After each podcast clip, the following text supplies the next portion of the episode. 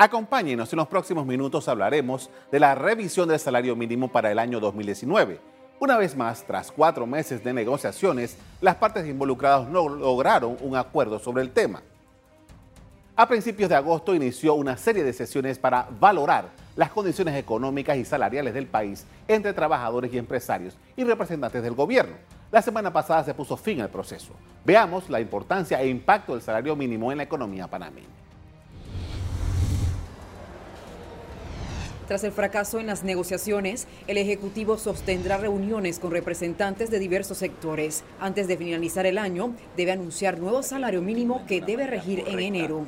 Por otro lado, empresarios sostienen que no existen las condiciones para realizar ajuste al salario mínimo. Y nosotros esperamos que como las decisiones que ha tomado últimamente no sean de tipo política, no sean de tipo populista, sino que sean basadas en la realidad que estamos viviendo en el país. Mientras los trabajadores reclaman un aumento de 25% y denuncian actitud política del sector empresarial. En todo país donde los trabajadores tienen un buen salario, donde el salario de los trabajadores es alto, hay circulante y la economía crece. Economistas señalan que la economía ha crecido a un ritmo lento y que la decisión que se tome sobre el salario mínimo debe ser con responsabilidad.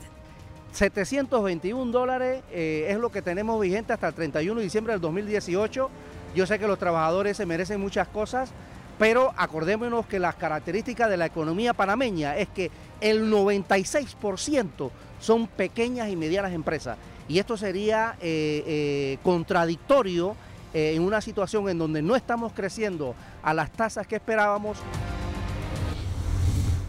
En Panamá existen por lo menos 20 salarios mínimos en diferentes regiones del país que oscilan entre los 563 y los 721 dólares. El Código de Trabajo estipula que cada dos años debe revisarse el salario mínimo en el país y determina la creación de una mesa para su análisis y discusión. Esa mesa debe tomar en cuenta lo siguiente. Número uno, las diferencias regionales en el costo de vida. Número dos, la política económica y social general del país en los aspectos del desarrollo nacional integral y sostenido. Y número tres, la política de empleo y de redistribución de ingresos. Otro elemento que tienen que ser considerado es la naturaleza y el riesgo del trabajo. Cinco, las condiciones, el tiempo y el lugar en el que se realiza el trabajo. Y sexto, cuando fuere procedente las diferencias entre las profesiones u oficios.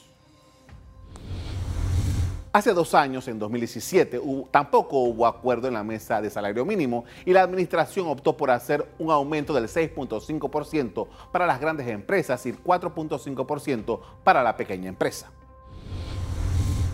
Desde que, se tomó, desde que tomó posesión Laurentino Cortizo, se ha repetido constantemente que la economía del país pasa por un mal momento y que hace falta tomar acciones para dinamizarla.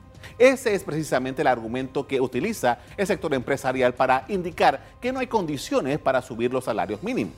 Los empresarios indican que esta evaluación tiene que darse en base a cifras y de una manera muy técnica. Mientras tanto, los trabajadores se mantienen en su postura de que el salario mínimo en Panamá debe ser entre 1.000 y 1.300 dólares debido al costo de la vida. El gobierno nacional no se ha pronunciado sobre el cierre de las negociaciones del salario mínimo, solo indicaron que verificarán las conclusiones a las que se llegaron durante las giras que se dieron en varias provincias para tratar este tema.